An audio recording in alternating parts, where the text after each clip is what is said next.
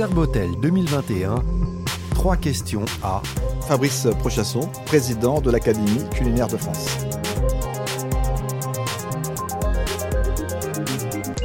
Quels sont, selon vous, les changements positifs majeurs là, que vous constatez depuis la reprise dans la restauration? Bah Déjà, tout le monde a envie de venir manger dans les restaurants. Après, le challenge un petit peu justement de la restauration aujourd'hui pour retrouver ses clients, bah, c'est adapter, on va dire, euh, la restauration, la façon de distribuer, la façon d'accueillir et surtout de pouvoir répondre à la demande rapide. Parce que les gens, on a vu que la crise, ont pris l'habitude de recevoir à la maison tous les produits emballés, prêts à réchauffer, un peu moins chers aussi. Donc euh, indirectement, on a modifié, euh, l'esprit de consommation. Et je pense que le point le plus important, c'est que les gens veulent manger clean. Ils veulent plus un produit avec 50 euh, E, avec des couleurs, avec. Euh, Il faut vraiment comprendre ce qu'on va manger. On doit répondre à cette attente de la clientèle. Quels sont là les enjeux pour le secteur de la restauration dans les 5 ans à venir? Les enjeux, il y en a plein. Numéro un, c'est l'emploi. Je pense qu'aujourd'hui, il faut réappuyer auprès de M. Macron et des autres ministères, euh, éducation nationale et autres, que l'apprentissage en France est une clé de réussite.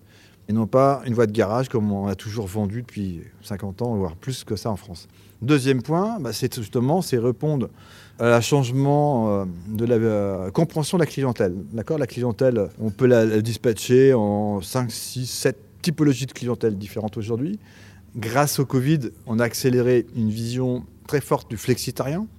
Le flexitarien, c'est une personne qui est à la fois un peu végétarien, mais à la fois qui a envie de manger de la bonne viande, euh, très politique et RSE. Mais aujourd'hui, cette population représente un tiers des consommateurs. Donc, c'est des évolutions qui doivent être rapides et être comprises par tous nos métiers, justement. Et après, derrière, bah, c'est comment on va construire des offres alimentaires intelligentes autour de ces besoins, parce qu'il n'y a pas que le flexitarien. Hein. Donc il y a aussi l'Access. Hein. Comme Access aujourd'hui, ben, c'est des gens qui ont un peu plus souffert de la, crise. C'est 20% de la population française. Ces gens-là, aujourd'hui, ils n'ont pas beaucoup de moyens, et beaucoup de difficultés, mais ils ont envie aussi de vivre, ils ont envie aussi de, de s'asseoir dans une table de restaurant.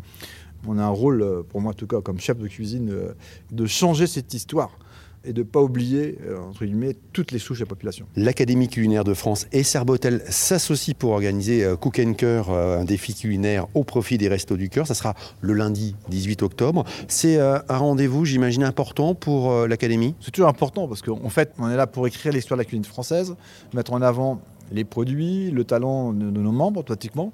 Après, je ne suis pas cuisine solidaire, ce n'est pas mon rôle non plus.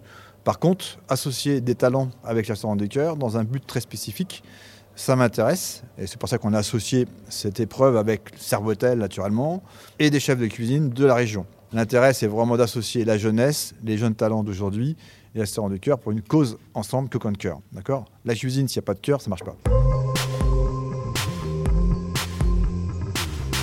Rendez-vous du 17 au 20 octobre 2021 au Parc des Expositions de Nantes pour la 19e édition du Salon Serbotel.